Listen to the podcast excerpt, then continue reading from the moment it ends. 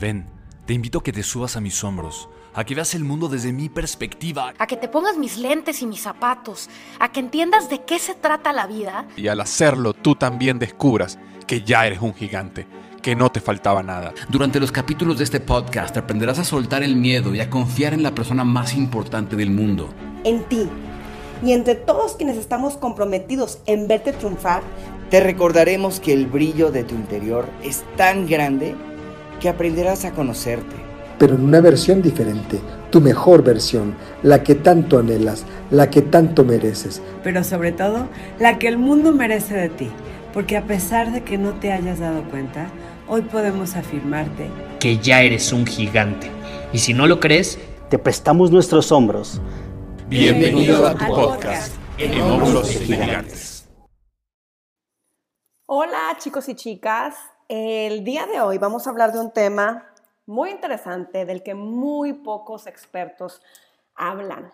Vamos a hablar sobre el sexo y la conexión que esto puede tener con el peso. De hecho, tengo un artículo en mi blog que se llama ¿Falta de sexo es igual a sobrepeso? Es una pregunta. Aquí queremos abrir una conversación al respecto. Porque alguien tiene que decirlo en voz alta. El tema de la sexualidad ha estado muy reprimido en nuestra sociedad. Es tabú en muchas casas, en muchas familias, incluso entre parejas, a pesar de que son los comportamientos más naturales y esenciales del ser humano. Pero es importante hablar de él, especialmente si estamos preocupados por nuestro peso o si tenemos inhabilidad para bajarlo.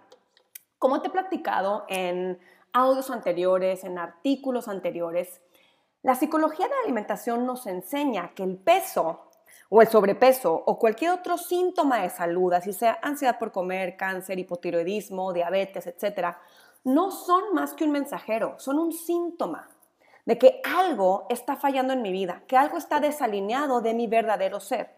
Y me está llamando la atención para que yo preste atención a eso que no está funcionando en mi vida. O sea, el sobrepeso no está ahí para amargarme la vida. y realmente muy pocas veces tiene que ver con comida. O sea, sí, se relaciona con comida, pero hay un motivo mucho más profundo por el que yo me quiero refugiar en la comida o por el que no me puedo controlar con la comida. Hay veces que ni siquiera tiene que ver con la cantidad de comida. Simplemente si mi cerebro interpreta que yo estoy en un estado de estrés o de peligro, mi cuerpo almacena grasa para protegerme, aunque esté comiendo poquito y aunque esté haciendo muchísimo ejercicio. Y todo esto lo enseña la psicología de alimentación. Entonces, conforme aprendamos a escuchar el síntoma, en esa medida el mensajero puede desaparecer para nunca regresar. Y al que le interese este tema puede tomar alguno de mis cursos, por ejemplo, El arte de amar tu cuerpo, que es más un programa para chicas, en donde les enseño cómo es que todos estos factores mentales, emocionales o hasta espirituales pueden tener un impacto sobre nuestro peso y nuestro metabolismo. Ahora, no importa cuántas calorías quemes o cuántas calorías dejes de consumir, si no trabajamos nuestra mente, nuestras emociones y a descubrir cuáles son las creencias que están a nivel subconsciente, va a ser muy difícil que yo pueda ver un cambio sostenible en mi cuerpo. ¿Y cómo lo sé? ¿Cómo sé que esto sucede?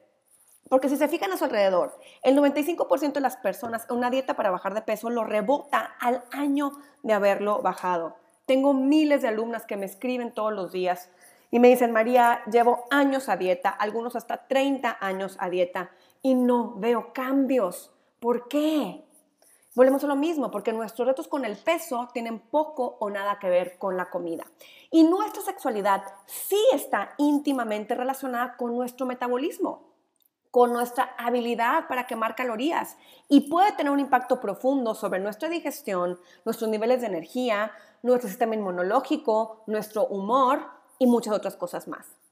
El ser humano está diseñado para tener intimidad y por intimidad me refiero al tipo de interconectividad que buscamos con otro ser humano en una forma en la que nos sentimos vivos, amados y humanos.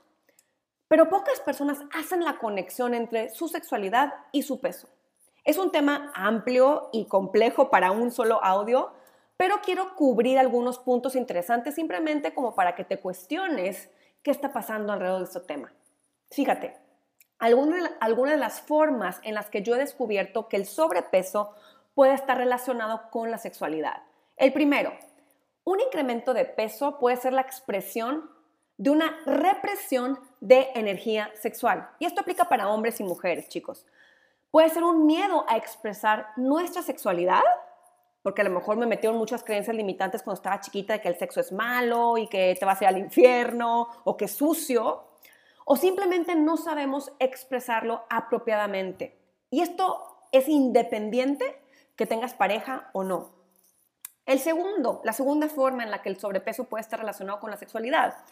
Un incremento de peso puede ser una forma de protección de algún daño o abuso sexual. O incluso, y por abuso sexual no me refiero exclusivamente a una violación física.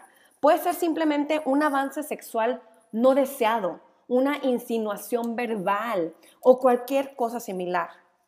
Esto puede ser debido a que ya se experimentó un daño sexual en el pasado o miedo de que pueda volver a suceder en un futuro. Por ejemplo, imaginemos que un adolescente pudo haber experimentado algún comentario sexual inapropiado de su coach del gimnasio, del entrenamiento, a lo mejor cuando tenía 14 años o cuando estaba en el colegio. Entonces pudo haber desarrollado un miedo al sexo masculino. Entonces el cuerpo se protege de lo que cree que puede ser un avance sexual no deseado. ¿Y se protege cómo? Con incremento de peso. Esto es totalmente inconsciente, pero es tan común. No tienen idea la cantidad de alumnas que tengo en mis cursos que han sido víctimas de algún abuso sexual y que como consecuencia tienen un sobrepeso que no han podido bajar con nada. Por otro lado, otra forma en la que el sobrepeso puede estar relacionado con la sexualidad, una represión sexual puede contribuir a comer compulsivamente o a la ansiedad por comer. Una, cuando tenemos un deseo sexual, quiere decir que tenemos una carencia energética. Entonces mi cuerpo busca compensar esa carencia energética comiendo compulsivamente. Todo lo que yo reprimo va a buscar la manera de desatarse.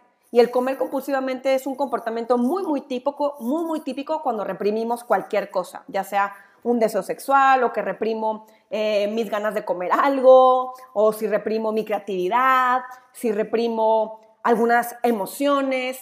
Aplica para muchísimas cosas. También un rechazo sexual por tu pareja puede llevarnos a encontrar refugio en la comida.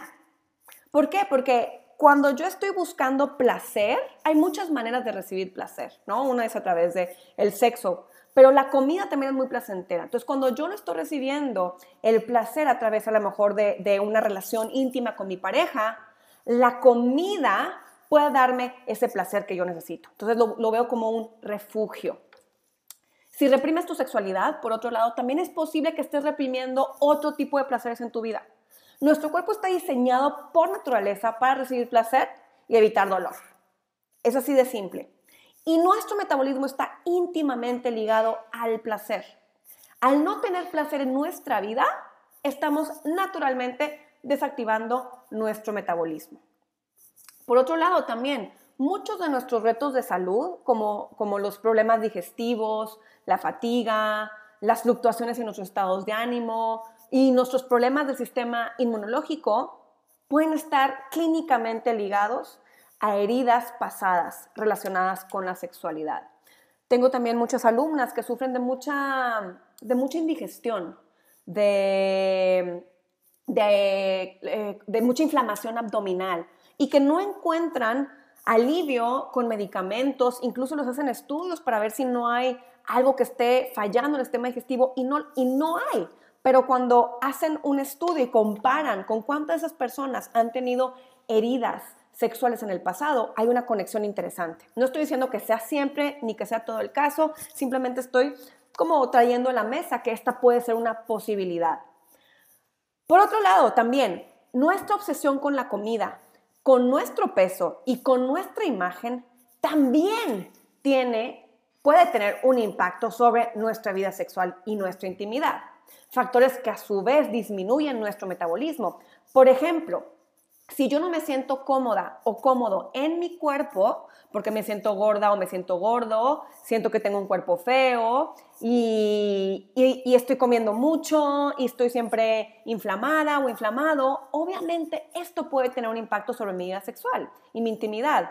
Y esto al mismo tiempo es un, como un, un círculo vicioso. Si yo reprimo mi energía sexual, tiendo después a querer desquitarme con la comida. Se hace un círculo vicioso. Entonces, ¿a qué voy con todo esto, chicos y chicas?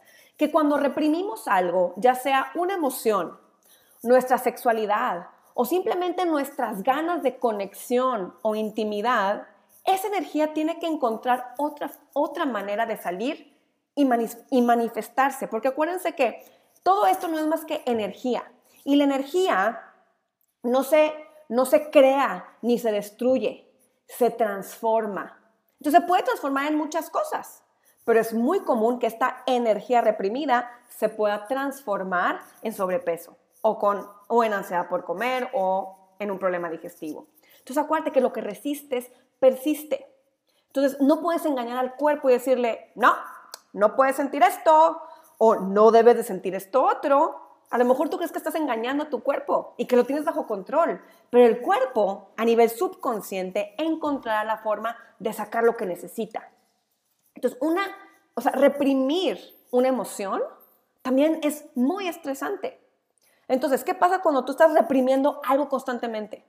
Este estrés es percibido por tu cerebro como una amenaza a su supervivencia, en donde lo que sucede es que se activa tu sistema nervioso simpático se desregulan tus hormonas del apetito y te programas para almacenar grasa y no desarrollar músculo. Porque, como te he contado en otros audios, en otras clases, es que el cerebro no distingue entre un estrés real o un estrés imaginario. Reacciona igual. Lo que el cerebro dice es, aquí hay estrés. Si hay estrés hay una amenaza, debo de protegerme. Y almacena grasa. Ahora, lo más irónico o increíble de todo esto es que ponemos mucho énfasis en tener un mejor cuerpo, un cuerpo atractivo, un cuerpo sensual. Pero después no encontramos el tiempo o las ganas para nuestra intimidad en la cama. Entonces la comida se convierte en nuestro amante sustituto. A lo mejor puede ser simplemente porque tienes una creencia limitante. Simplemente crees que el sexo es malo. Entonces sí, quieres un cuerpo bien bonito, un cuerpo bien atractivo, pero el sexo es malo, entonces pues, ¿para qué? Entonces, como está todavía esa energía ahí circulando en tu cuerpo que necesita salir, pues, ¿qué haces? Pues comes. Entonces, ¿en cuántas ocasiones hemos dejado de vivir nuestra intimidad? Y esto a lo mejor va más hacia las mujeres que los hombres. Pero ¿cuántas veces como mujeres, al menos en mi experiencia, hemos dejado de tener intimidad o una vida sexual disfrutable simplemente porque no, no tenemos el cuerpo que queremos? Entonces, ¿sí ven cómo podemos dejar de vivir nuestra vida por nuestras obsesiones con el cuerpo y la comida? Entonces, ¿qué podemos empezar a hacer al respecto? En vez de empezar a en vez de esperar a tener el cuerpo perfecto y sentirme guapa o guapo y delgada y con cuadritos, para empezar a explorar mi energía sexual, empieza a explorar tu sexualidad con el cuerpo que tienes ahora, aunque tenga sobrepeso, aunque tenga celulitis, aunque tenga gorditos. No, no te esperes a empezar a disfrutar con tu cuerpo. ¿Qué más puedes hacer al respecto? Dejar de poner en pausa tu sensualidad y el amor propio hasta que te deshagas de la grasa corporal. Tengo muchos alumnos que me dicen, María, es que no, no puedo tener intimidad con mi marido porque estoy asquerosa y no me va a querer, entonces pues mejor me escondo. Y ponemos en pausa muchas de estas cosas que son importantísimas para activar nuestro metabolismo. Ahora también consideremos que nuestra sexualidad no tiene nada que ver con el sexo opuesto. Nuestra sexualidad empieza desde adentro. Empieza fomentando mi autoestima, cambiando mis creencias acerca de la sexualidad, amando mi cuerpo, dándome permiso de sentir mis emociones. Una persona que reprime o ignora sus emociones, ¿cómo se va a abrir a sentir su sexualidad o su sensualidad? Empieza dándonos permiso de sentir nuestros deseos, simplemente por el hecho de, habitar nuestro propio cuerpo. Es muchísimo más fácil que otros me amen y me deseen si yo me amo primero. Pero si ni yo mismo me puedo ver en el espejo, porque siento que mi cuerpo está asqueroso. ¿Cómo espero que otra persona vea lo hermoso que hay en mí y quiera tener intimidad conmigo?